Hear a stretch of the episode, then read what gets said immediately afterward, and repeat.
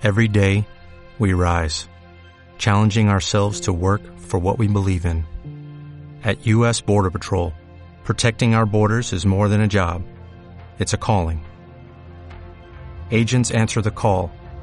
working together to keep our country and communities safe. If you're ready for a new mission, join U.S. Border Patrol and go beyond. Learn more at cbp.gov/careers.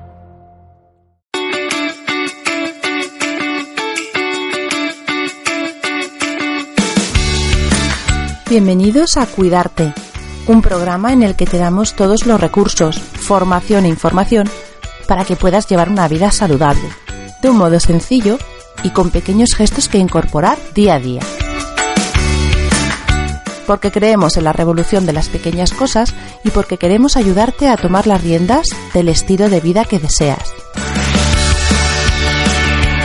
Soy Marta Reguero y hoy vamos a hablar de yoga y artritis.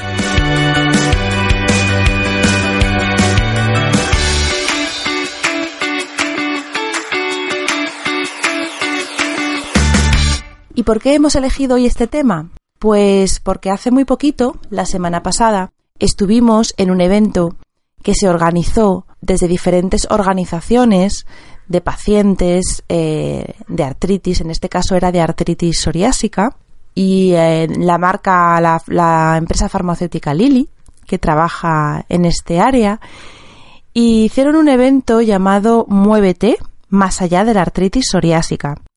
Y es un evento que tuvo mucho interés para mí, porque como instructora de yoga he tenido eh, alguna vez, con frecuencia, tengo algún, algún alumno que tiene artritis de diferente procedencia Aquí nos explicaron algunas diferencias entre unas y otras, pero en general los pacientes con artritis, los que vienen a clase, suelen tener en común la inflamación y la limitación en el movimiento en algunas articulaciones. En general, la experiencia que yo he tenido es que acudir a clases de yoga les beneficia, se han encontrado mejor, pero también he encontrado, y en el evento de la semana pasada así fue, algunas personas que precisamente por la limitación que supone esta enfermedad, eh, les da miedo o encuentran que el yoga o otros ejercicios no lo pueden realizar simplemente porque hay posturas en las que ellos no se sienten cómodos, no se sienten seguros incluso pueden tener eh, brotes, momentos de mayor dolor, mayor inflamación y la posibilidad de hacer algunas posturas o de enfrentarse a algunos movimientos no les resulta cómodo y no les da tranquilidad, con lo cual tienen cierto recelo a la hora de, practicarlo, de iniciar una actividad. El evento estaba organizado precisamente con el objetivo de divulgar, de dar a conocer esta enfermedad, porque es una enfermedad que afecta en torno, bueno, en el caso de la artritis psoriásica, que es la que nos ocupaba la semana pasada, en torno a 250.000 personas en España. Con lo cual es una enfermedad que tiene un número importante de personas afectadas y si a esto sumamos otros tipos de artritis, como la artritis reumatoide, que es la que como os decía, yo he tenido más frecuentemente en clase, hace que el número de afectados sea importante y los afectados tienen eh, una calidad de vida eh, diferente incluso según el momento, como decíamos antes. La artritis es una enfermedad crónica. En el caso de la artritis psoriásica, está caracterizada por la inflamación de la piel. El diagnóstico muchas veces comienza precisamente con la psoriasis, con la enfermedad que cursa sobre todo en la piel, y luego a partir de ahí puede desarrollarse o puede tener una siguiente fase o una repercusión también en la inflamación de las articulaciones. Nos explicaron que precisamente por eso es muy importante el diagnóstico precoz para ir detectándola a tiempo y en este sentido en la exposición que se hizo el jueves pasado eh, había médicos, eh, había un dermatólogo y había un reumatólogo. Comentaron que el trabajo coordinado de los profesionales médicos es el que permite precisamente que se avance muchísimo en la detección precoz de la enfermedad. Y por lo tanto, las personas que presentan psoriasis, en este caso, tienen un seguimiento importante de su condición articular, de su movilidad, para ir detectando en el caso de que surjan los síntomas de la artritis. Como os contaba yo, en clase sí he tenido eh, eh, alumnos con artritis y lo que más he notado sobre todo es eh, la diferencia de, un día a otro. Es decir, es una enfermedad que permite o que tiene momentos en los que la persona se encuentra mejor. Parece que, que el tema estacional influye mucho. Para algunos es el frío, para otros puede ser, por ejemplo, los cambios de estación más acusados, primavera y otoño y en esos momentos la persona nota que, la, que hay una limitación de movimiento importante.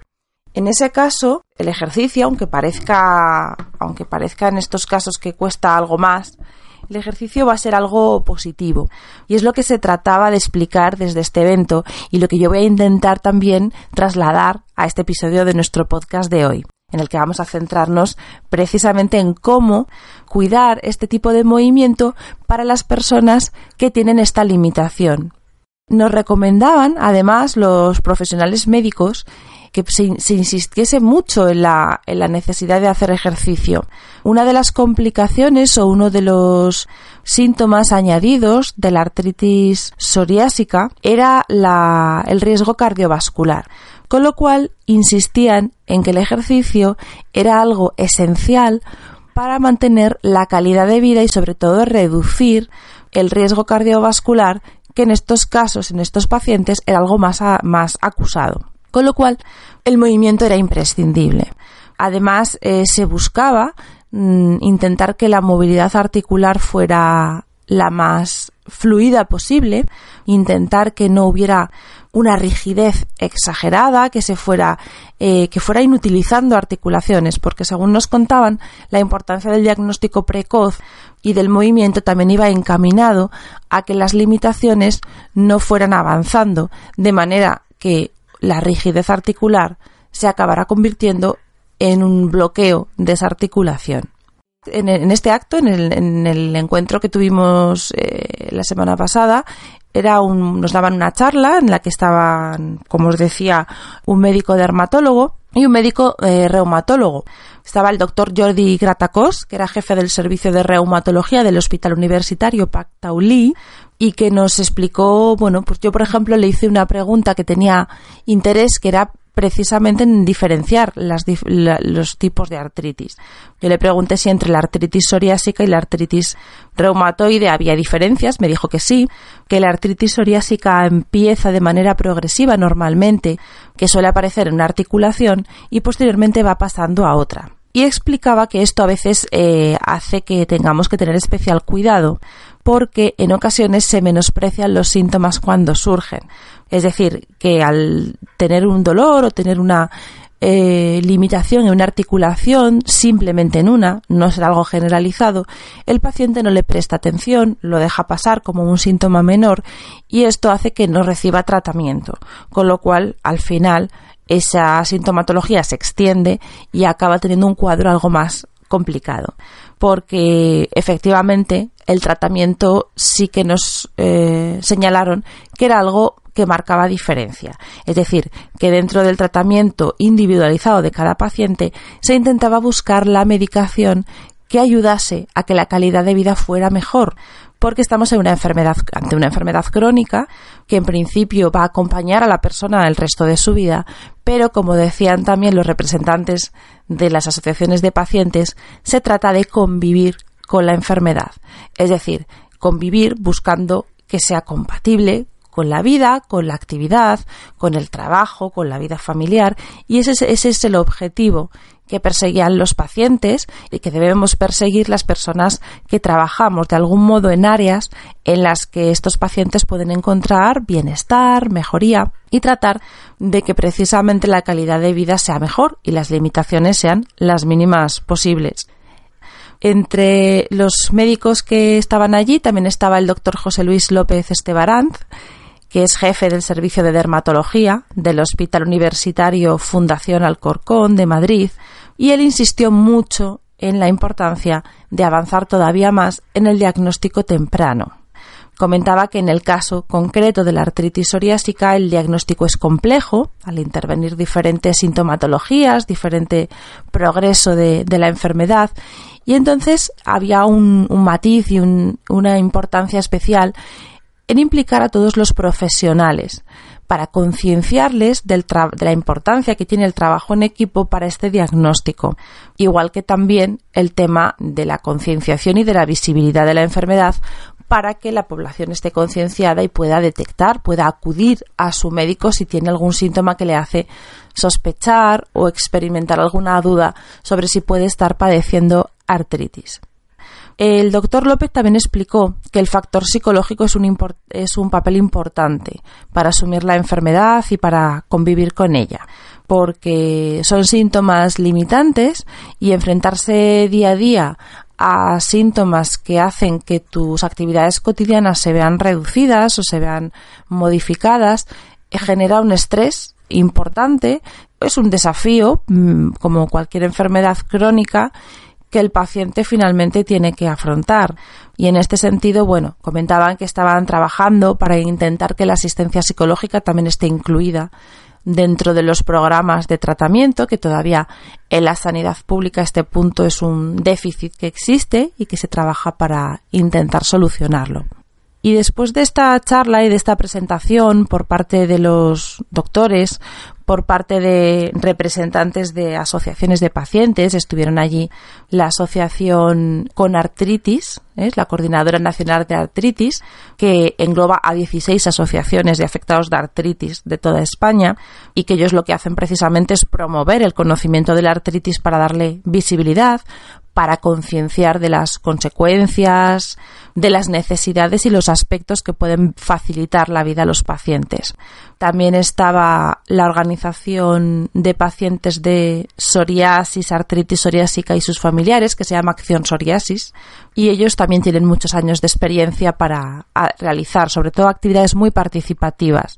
de divulgación y de apoyo a los afectados. Después de estas charlas eh, impartieron una sesión de yoga, eh, sobre todo con el objetivo de visibilizar. La idea era pues que, los pacientes vieran cómo es el movimiento, qué es lo que se pueden encontrar en una clase de yoga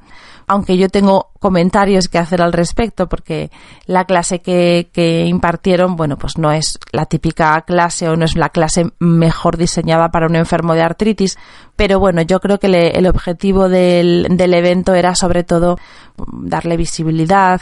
poner una imagen eh, agradable, positiva, de, de, lo que el movimiento puede hacer por una persona afectada con artritis.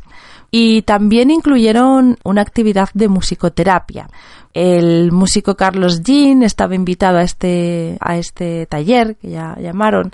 y él lo que hizo fue poner una música, diseñar una música en la que trabajar o intentar proyectar como un recorrido por el cuerpo, era su forma de representar ese vínculo entre la mente y el cuerpo que es tan importante para que podamos encontrar el equilibrio. Él lo canalizaba a través de la música, que es la herramienta con la que él trabaja para que esta conexión entre la mente, las emociones, el cuerpo fuera mm, de una manera fluida, inconsciente, a través del movimiento del yoga y esa era la experiencia que, se buscaba. Como os decía, la clase de yoga que nos dieron fue una clase multitudinaria porque éramos muchos los asistentes de todo tipo y condición,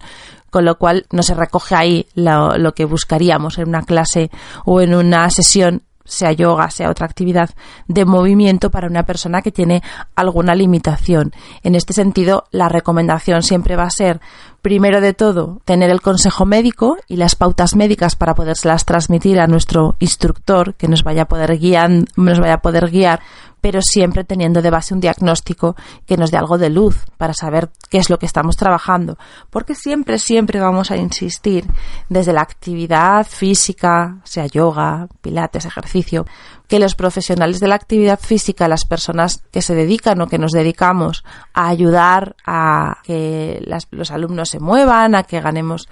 movilidad, a que mejoremos nuestra salud, no somos terapeutas. Es decir, cada profesional tiene su campo y el diagnóstico y el consejo médico es insustituible. Nosotros eh, lo que vamos a hacer es acomodar el ejercicio a la condición de cada individuo Y en ese sentido es muy interesante y es imprescindible contar con ese diagnóstico que el paciente tiene para conocer cuál es su enfermedad, cuáles son sus limitaciones, su condición, la medicación que está teniendo, los efectos que va a poder tener. Y de esa manera con un diálogo importante entre el instructor y el alumno se puede buscar precisamente diseñar sesiones y sobre todo ir educando al alumno para que pueda realizar estos ejercicios de manera que le ayude, que sean un apoyo y no un desafío, no, no algo que le esté causando más estrés todavía del que arrastra. Con lo cual, lo de las sesiones de yoga y el yoga es algo que, yo insisto, es realmente beneficioso no es pues una moda o algo que digamos. De hecho he estado, he estado buscando información y en la Arthritis, la Arthritis Foundation, una organización americana, tengo aquí varios estudios y, y, precisamente han creado incluso en su, en su web un apartado importante de yoga para la artritis donde efectivamente recogen eh, algunos estudios. Bueno, hay un estudio al que hacen referencia, aunque realmente como estudio, a ver, luego hay que indagar en los detalles. En este estudio, cuando lo explican, exponen que analizaron a 50 mujeres. Vale, los estudios con una muestra tan pequeña, todos sabemos que son estudios muy anecdóticos. Pero bueno, en general, lo que tratan de, explicar es que el yoga sí contribuye a disminuir la inflamación no solamente en las articulaciones afectadas, sino en otras partes del cuerpo, con lo cual eh, vinculan estrechamente el efecto del yoga en las personas que, que, tienen artritis, en este estudio, que como comentábamos tiene una muestra pequeña, pero bueno, se hizo un estudio en el que mm, pusieron a personas afectadas de artritis a realizar algunas tareas cotidianas o, o funcionales y las personas que tenían experiencia en practicar yoga tuvieron una medición de los indicadores de, de unas proteínas que, que, se analizan en el tema de, de, esta enfermedad y daban unos marcadores mucho más altos. Las personas que no tenían la costumbre de practicar yoga, que no eran practicantes asiduos, tenían esos indicadores más elevados, lo cual indicaba presencia de inflamación y una reacción del cuerpo más patológica, por así decirlo, que las personas que sí tenían la costumbre de practicar yoga. Entonces, en el yoga, como es algo tan completo, en el que no solamente hablamos de un movimiento físico, sino que está implicada también la concentración, la capacidad para reducir el estrés, concluía el estudio que no se podía atribuir a una u otra cosa, a uno u otro aspecto del yoga, el beneficio o la mejora. Es decir, que no podíamos decir si la mejora era estrictamente por las posturas o el componente mental y el componente emocional tenía una parte importante también para orientar este estudio. Y yo en eso estoy de acuerdo, vamos, entiendo que es normal que sea así, porque el yoga no solamente, y desde aquí vamos siempre a insistir, no es una gimnasia. El yoga es más, algo más el movimiento, es usar el movimiento para llegar a algo más. Por eso, en el caso de yoga para la artritis, es cierto que va a mejorar y que va a ser algo positivo, pero claro, si, si, la persona que practica no tiene interés por el yoga, por lo que el yoga ofrece, es verdad que ahí puede haber cierta disonancia. Y a lo mejor habría que buscar un ejercicio en el que haya movilidad, en el que haya estiramientos, pero no necesariamente a lo mejor enfocado hacia el concepto del yoga, que va a incluir esa proyección o esa trascendencia de ir algo más que simplemente trabajar el cuerpo.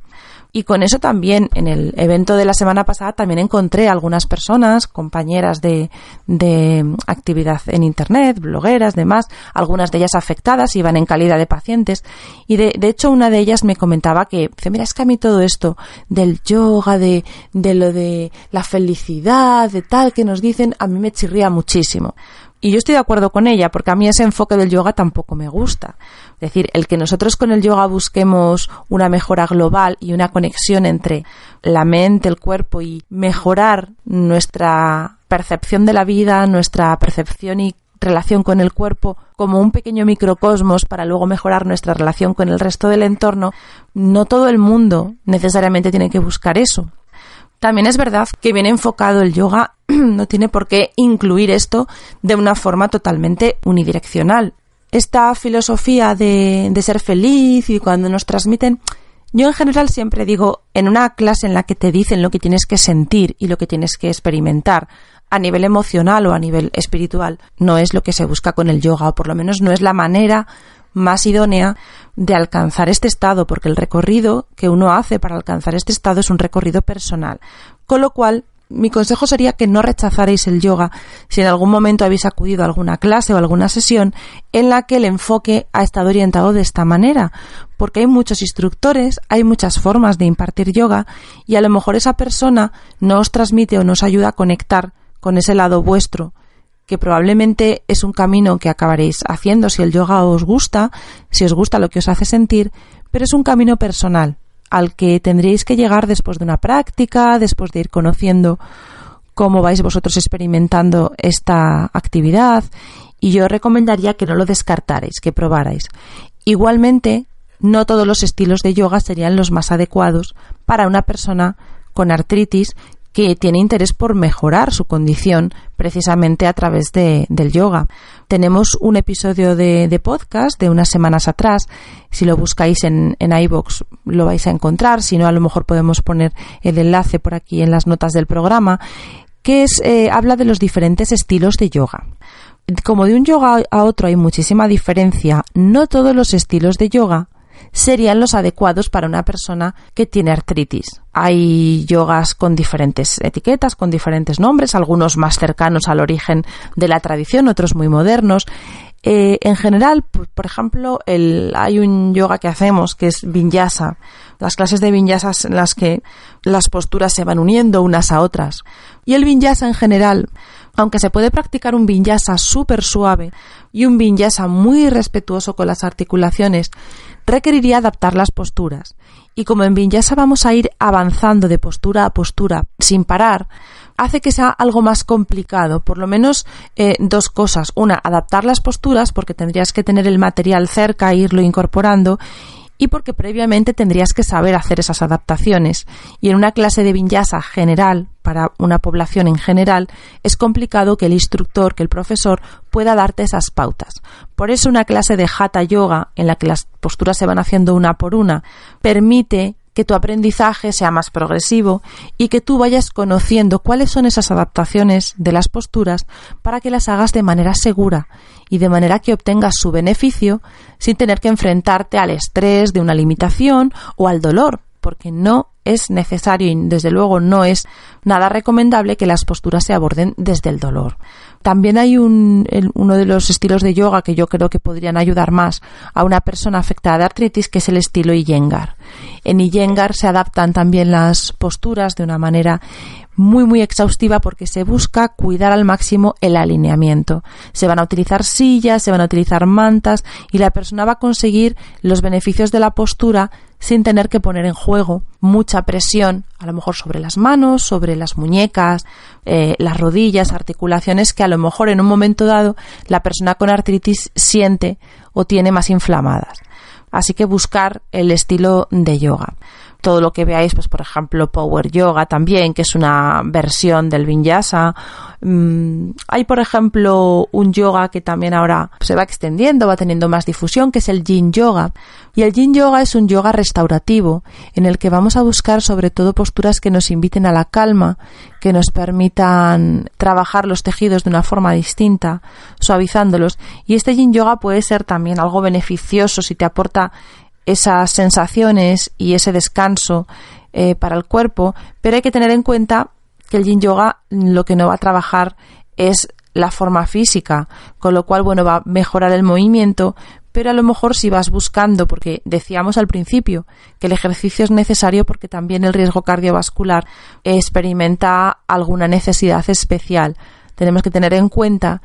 que la actividad cardiovascular necesita otro tipo de condiciones para darse. No sería, por ejemplo, este estilo de yoga en concreto. Quizá una combinación entre una actividad sin impacto, como puede ser la natación, como a lo mejor en algún caso puede ser caminar, algo que permita activar el sistema cardiovascular, que incremente la demanda de oxígeno para que aumente la capacidad cardiorrespiratoria, combinado con los ejercicios suaves de un yoga controlado en el que se pueda trabajar no solo las articulaciones, la movilidad articular y la capacidad de movimiento, sino también la mente, porque también comentábamos que es una enfermedad que causa estrés, que altera el estado emocional de quien la padece. Así que buscar esos espacios también para que la mente tenga un apoyo y un refuerzo que le permita afrontar con, con algo más de, de optimismo y algo más de autoayuda podía ser precisamente el yoga. Y como pautas así generales, si tienes artritis y has decidido probar el yoga, aparte de tener cuidado con los estilos de yoga que se ofrecen para escoger, como decíamos, el que se adapte mejor, y aparte del consejo anterior de escoger un instructor con el que tengas cierto feeling, para poder recibir sus indicaciones de una manera lo más receptiva posible, que conectes bien con él, unas pautas básicas serían el conocimiento de que las posturas se pueden adaptar y utilizar bloques, cinturones y mantas no hace que la práctica sea peor, ni que la práctica te, te identifique como principiante. El uso adecuado de todos estos elementos de ayuda es lo que va a hacer que las posturas sean beneficiosas, porque vamos a buscar trabajar las acciones justas que queremos hacer con nuestro cuerpo utilizando esta ayuda, para que precisamente busquemos esas acciones y no carguemos el esfuerzo o el peso en otro tipo de, de necesidades físicas que nos saquen de ahí como sea. Es decir, tengo que resolver esta postura, la hago como puedo. No, la idea es que tengo que hacer esta postura y no puedo hacerla por alguna limitación o porque mi cuerpo aún no ha dado de sí o porque tengo dolor o porque hoy tengo un día con un brote y no voy a poder afrontarla. En ese caso, los elementos de ayuda nos van a permitir que nos beneficiemos de las acciones de esa postura asistiéndonos y ayudándonos en las partes que tenemos algo más complicadas. Y en este sentido, mm, nosotros pondremos un artículo en nuestra web para poner alguna foto en las que hay posturas que cuestan más, que es la de apoyar las manos en el suelo. Y en yoga el calentamiento inicial se hace con el saludo al sol. Y el saludo al sol es una actividad muy demandante. Lo hacemos como calentamiento o tradicionalmente el yoga lo ha incluido como un calentamiento, pero yo, por ejemplo, siempre hago un calentamiento antes del saludo al sol, porque encuentro que entrar directamente con el saludo al sol es algo excesivo para el cuerpo. Es necesario prepararlo antes. En este sentido, vais a ver, si estáis familiarizados con el yoga, que a lo mejor una de las cosas que os pone en prevención si padecéis artritis es el hecho de tener que dejar vuestro peso caer sobre las manos y las muñecas. Para eso hay alternativas. Una de las alternativas es usar los bloques. Si ponemos un bloque bajo las manos, de manera que la muñeca no haga un ángulo de 90 grados con el antebrazo, sino que tenemos el talón de la mano acomodado en el bloque y los dedos pueden ir bajando,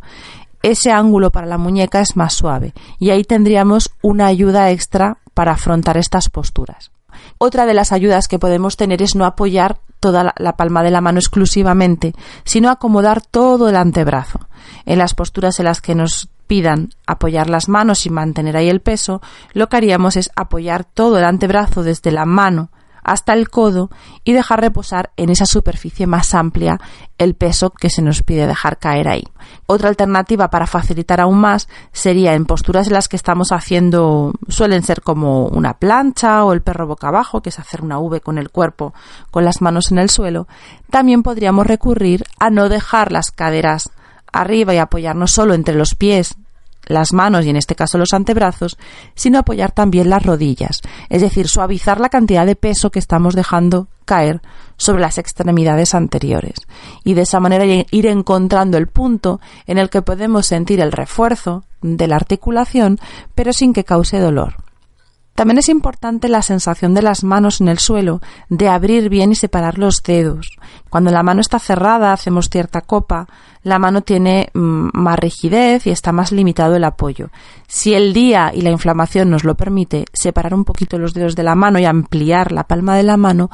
puede también ayudarnos a sentir esa fuerza repartida mejor sobre una superficie más amplia.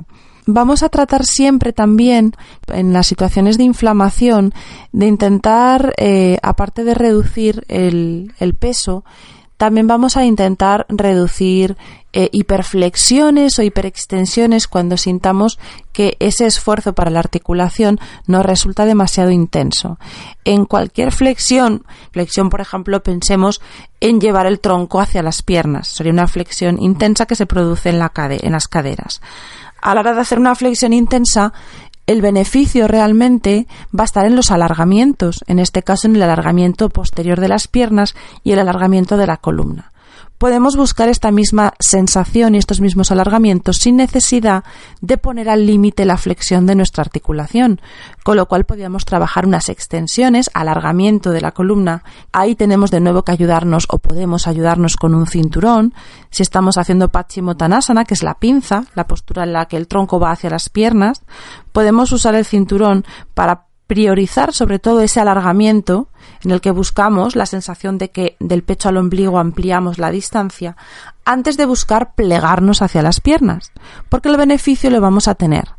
Y sin embargo vamos a cuidar algo más esa intensidad sobre la articulación. También hay posturas, por ejemplo, de torsión, una postura clásica de torsión que se llama Ardha en la que estamos yendo hacia una de las piernas flexionadas, la de abajo también se flexiona. Ahí tenemos las rodillas flexionadas al máximo. Hemos flexionado bastante la rodilla de abajo y tenemos la otra pierna cruzada por encima con la rodilla flexionada. Podemos aliviar esa flexión de rodillas extendiendo la pierna de abajo y si seguimos sintiendo molestias en la rodilla, hay una fórmula para nunca llegar a plegar la rodilla del todo, que es con una toalla pequeña hacer como un rollito y colocarla justo detrás de la rodilla, en la corva. De esa manera la rodilla se mantiene siempre algo menos flexionada y nos da un rango de movimiento más amable con la articulación.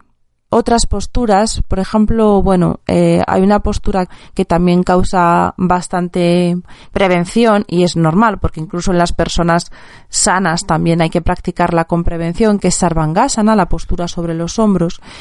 y allí, mm, de hecho, está extendiéndose el consejo para todos en general de practicarla con mantas bajo los hombros para crear una curva natural en el cuello. En el caso de las personas con artritis, por supuesto, 100% recomendado esta ayuda, pero a la vez esta postura se puede suavizar haciéndola contra la pared. Se pueden poner las piernas hacia la pared apoyando la planta de los pies, de manera que nosotros no tengamos que subir con el impulso de nuestras nalgas hacia arriba y poner todo el peso en las muñecas, sino que tenemos ese apoyo de las piernas en la pared para aliviar la carga que soportan los brazos. También es otra ayuda recomendable. Y con estos ejemplos, lo que sobre todo quiero haceros ver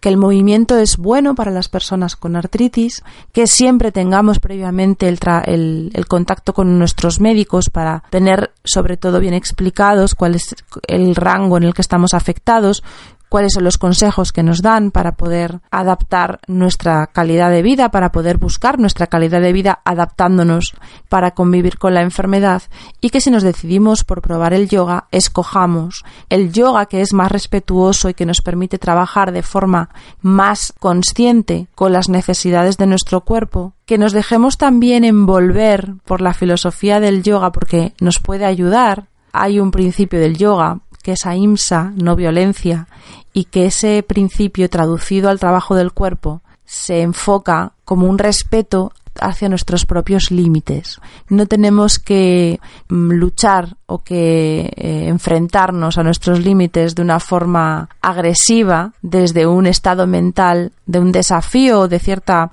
frustración o, o como si fuera un enfrentamiento, sino que nuestros límites nos van a dar información sobre nosotros, sobre cómo nos encontramos. Saber trabajar con nuestros límites nos va a dar fuerza mental para aceptar que en un momento dado algo no lo podamos hacer, sabiendo que a lo mejor mañana esa situación va a mejorar y vamos a poder ir más allá de donde estamos hoy, pero siempre con mucho respeto a nuestro cuerpo. En yoga cuidamos el cuerpo y ese enfoque mental yo creo que favorece muchísimo el que una persona con cierta limitación encuentre en esta actividad el apoyo, la ayuda y que se pueda sentir en un espacio amable donde puede encontrar sobre todo mejoría para su cuerpo y para su mente. Si practicáis yoga, hablar con vuestro instructor, intentar darle el feedback necesario para saber qué días tenéis una situación peor, qué días estáis mejor, qué cosas os ayudan para que lo pueda ir teniendo en cuenta y probar. Probad todo lo que podáis porque hay clases de yoga que a lo mejor no son las adecuadas, podéis encontrar un instructor con el que tengáis mayor conexión. El yoga tiene la ventaja de que es muy amplio y que estamos mm, dentro de una misma palabra estamos englobando cosas muy distintas. Sobre todo buscar aquello que os haga sentir bien, buscar que el movimiento se adapte a vuestra forma de ser. Por ser pacientes de una enfermedad no tenéis por qué ser igual unos a los otros cada persona tenemos nuestras preferencias y tenemos nuestro, nuestra forma de, de afrontar situaciones difíciles y necesitamos ayudas distintas.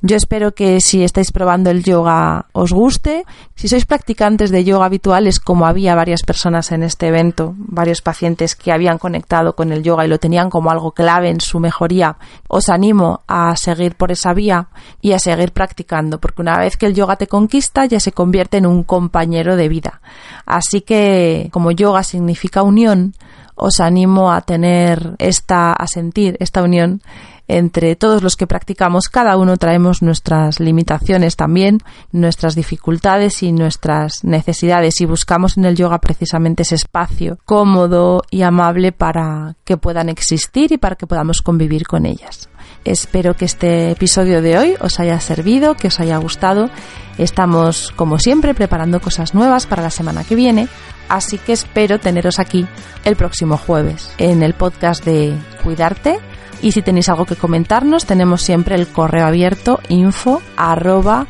cuidar-medio-t.es.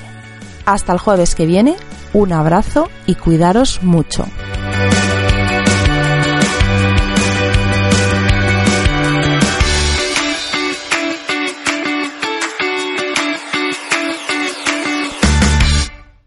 ¿No se merece tu familia lo mejor? Entonces, ¿por qué no los mejores huevos? Ahora, Egglands Best están disponibles en deliciosas opciones. Huevos clásicos, de gallina libre de jaula y orgánicos de Egglands, que ofrecen un sabor más delicioso y fresco de granja que le encantará a tu familia. En comparación con los huevos ordinarios, Egglands Best contiene la mejor nutrición como 6 veces más vitamina D, 10 veces más vitamina E y el doble de omega 3 y B12. Solo Egglands Best. Mejor sabor, mejor nutrición, mejores huevos. Visita egglandsbest.com para más información.